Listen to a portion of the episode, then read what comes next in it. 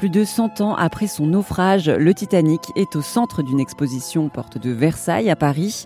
Cet incident, qui s'est déroulé dans la nuit du 14 au 15 avril 1912, a profondément marqué l'histoire.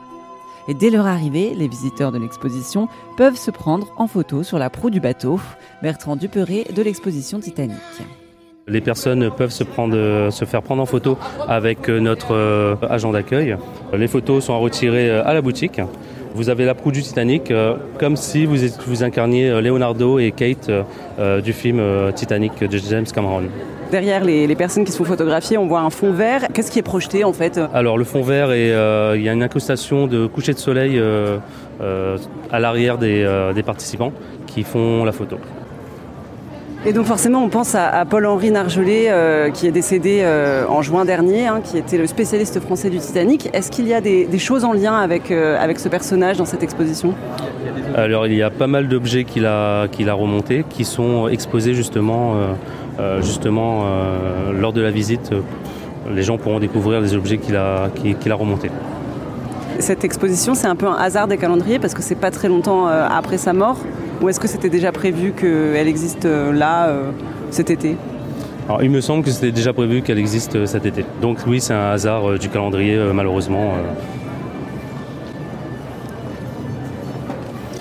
Là, dans la première salle, vous avez le début de la visite. On vous explique comment ils ont commencé à construire le Titanic, comment les plans étaient faits avec les architectes, le design, etc. etc. Donc vous pouvez voir un petit peu euh, la pièce euh, avec un écran, avec un écran où est projeté euh, quelques images du chantier sur le Titanic. Vous pouvez voir aussi au niveau, au niveau de la coque comment ils arrivaient à mettre les fameux rivets. Il y en avait à peu près 3 millions sur, sur plus de 2000 plaques d'acier. Comment ils arrivaient à le faire manuellement. Vous savez combien de temps a duré ce chantier Ce chantier a pris à peu près 3 ans pour être être livré. C'était euh, un bateau unique parce qu'il était très grand. Qu'est-ce qu'il avait de spécifique? Alors, il, était très grand. Concernant sa majestueuse longueur et euh, sa solidité, euh, il était réputé insubmersible. Il me semble que dans cette exposition, il y a plus de 200 objets euh, véritables, c'est ça, ramenés du Titanic Plus de 260 euh, artefacts euh, qui ont été remontés du Titanic. Donc là, on a en face de nous une valise qui est quand même assez bien conservée.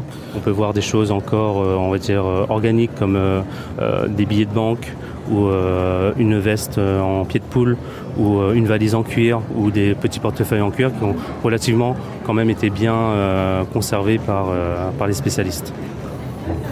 Ensuite, on peut voir le, portrait du capitaine euh, euh, Edward euh, Smith, qui était à la tête du Titanic. Entre guillemets, la petite anecdote raconte qu'on lui a demandé justement d'attendre pour de prendre sa retraite pour, pour pouvoir encadrer ce, ce, voyage du Titanic. Euh, il aurait promis à son épouse Eleanor et à sa fille Hélène qu'il prendrait sa retraite après le premier voyage tant attendu du Titanic. Malheureusement. Euh, Monsieur Smith euh, n'en ressortira pas vivant. Donc là, on a les, fameux rivets.